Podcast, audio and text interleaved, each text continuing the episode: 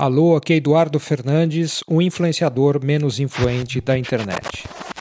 Se você frequenta os principais sites norte-americanos sobre tecnologia, provavelmente deve ter ouvido falar da elogiadíssima nova série Severance, ou Ruptura, da Apple TV. Boa parte dos episódios são dirigidos pelo comediante Ben Stiller, mas, ainda que o humor apareça eventualmente, Trata-se de mais uma história de mistério, cheia de horror psicológico e ficção científica retrô. De novo você me pergunta? Pois é. A história mostra o cotidiano dos funcionários de uma megacorporação chamada Lumen. Eles decidem implementar um chip em seus cérebros que divide suas memórias em duas partes, a pessoal e a profissional. Ou seja, quando a pessoa chega ao escritório, ela se esquece completamente de quem ela é lá fora. E no fim do expediente, se esquece de tudo o que ela é e o que faz dentro da empresa. É como se existissem duas pessoas habitando um mesmo corpo: os ines, que são os funcionários, e os outs, que vivem fora da Lumen. Cada personagem tem lá o seu motivo para querer passar oito horas por dia longe de si mesmo. Mas os INES não sabem disso e se sentem angustiados por terem que restringir suas vidas apenas às regras absurdas e recompensas infantis que recebem na empresa. Só essa dinâmica já daria uma excelente história para a série. Mas não se esqueça, a série mesmo é um empreendimento norte-americano patrocinado por uma megacorporação, a Apple, que tem que agradar mega investidores. Então, ao longo dos capítulos, percebemos que a Lumen não é apenas uma empresa absurda, mas uma espécie de culto cercada de segredos. Mesmo os INES não sabem o que fazem lá dentro. Vivem sob vigilância estrita e sequer podem visitar outros ambientes da companhia. Essa seria mais uma chance para a ruptura se diferenciar do mar de séries conspiratórias que tentam segurar a atenção do público, prometendo resolver mistérios e explicar coisas inexplicáveis. Os autores poderiam continuar a brincar com a história, radicalizando a ideia de alienação.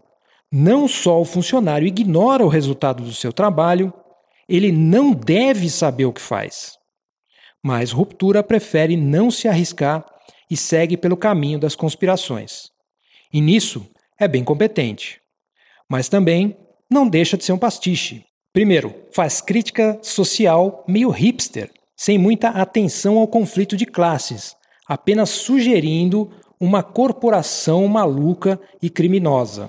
Segundo, usa visual de ficção científica retrô, cheia de piscadelas para quarentões nostálgicos e fãs de cinema de arte. Por exemplo, a própria direção de arte é baseada em filmes de Jacques Tati. Terceiro, recicla momentos absurdos que lembram Brasil, o filme de Terry Gilliam, Lost e Twin Peaks.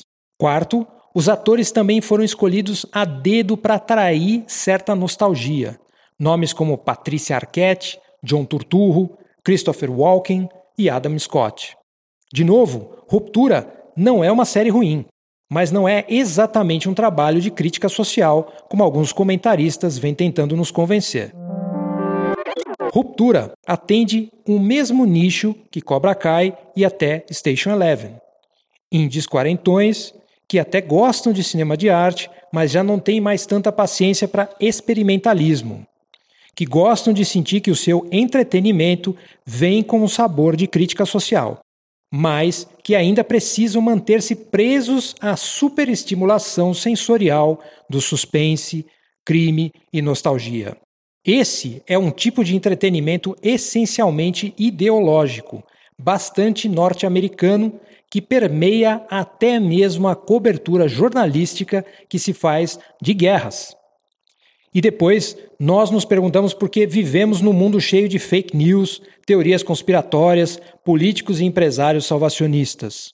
Essa linguagem do entretenimento praticamente virou o nosso sistema operacional. E cada um gosta do que quiser. Também não há problemas com quarentões indies nostálgicos. Mas não é só porque você critica corporações que consegue deixar de pensar e agir corporativamente. Esse foi o episódio de hoje do Mono Estéreo. Para comentar, escreva para eduf.eduf.me. Para colaborar com o meu trabalho, deposite qualquer quantia na chave pix.eduf.me. Obrigado a todos que colaboram, divulgam e ouvem. Até a próxima e acerte pior.